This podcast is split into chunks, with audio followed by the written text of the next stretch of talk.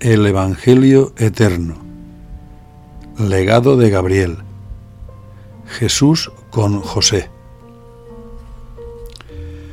Un día en el que José estaba faenando junto con Jesús en la construcción de unos reposos, tornó su mirada hacia el Hijo del Hombre y le dijo, Te pido, hijo mío, que me digas para qué has venido, pues ya tienes catorce años y nada nos muestras a tu madre ni a mí de todo aquello que he ido sabiendo de ti.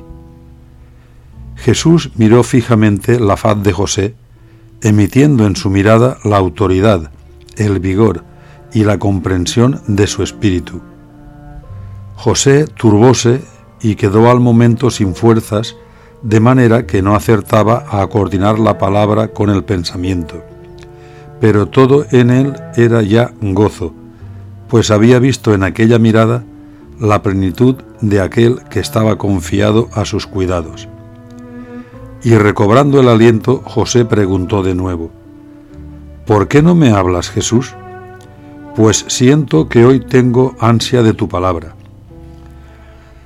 Entonces Jesús dijo, Bien sabía yo a quién elegí de entre los hombres para cubrir mi presencia en la tierra hasta el tiempo en que la luz deba alumbrarla.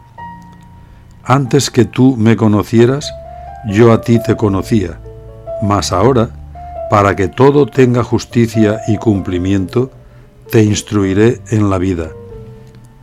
Mira, José, tú cumpliste lo que mi mensajero te ordenó y creíste su palabra, mas el mérito de este valor es en ti, ya que por sueños recibiste siempre al mensajero.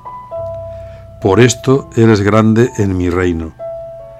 María, mi madre, me recibió con sumisión y gozo, pero tú, José, en verdad te digo, eres el ejemplo en el cual se mirarán las generaciones, pues eres la fe perfecta. Creíste a mi madre por la palabra, diciendo sí a mi mensajero, cuando tú lo recibías en sueños. Eres el ejemplo y el espejo en el que se mirarán las generaciones, pues en ti está la perfecta bondad del Padre, la cual es virtud en la obra de sentir amor por todo hijo. Pues no siendo tú Padre en la carne y en la sangre, me amas más que ningún hombre.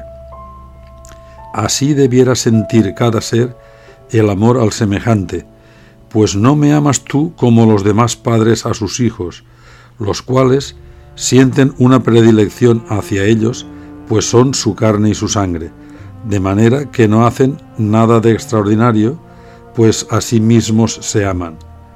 Tú, empero, tienes el verdadero sentimiento de amor al Hijo, pues, como el buen Padre, sabes que el Hijo es libre de toda culpa de la carne y de la sangre Así pues, José, tú serás llamado manso y apacible, porque a nada amas con ánimo de posesión, sino que das amor, y el que da es Señor y no mendigo.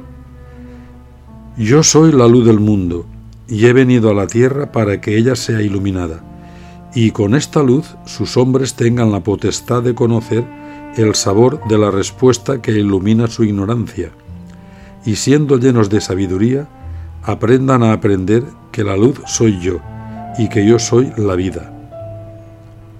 Cerró su boca Jesús y apartó su mirada de José. Su cuerpo, delgado y esbelto, se encorvó para faenar, y una sonrisa de amor afloró en sus labios. José quedó estremecido y, sin abrir su boca, continuó trabajando.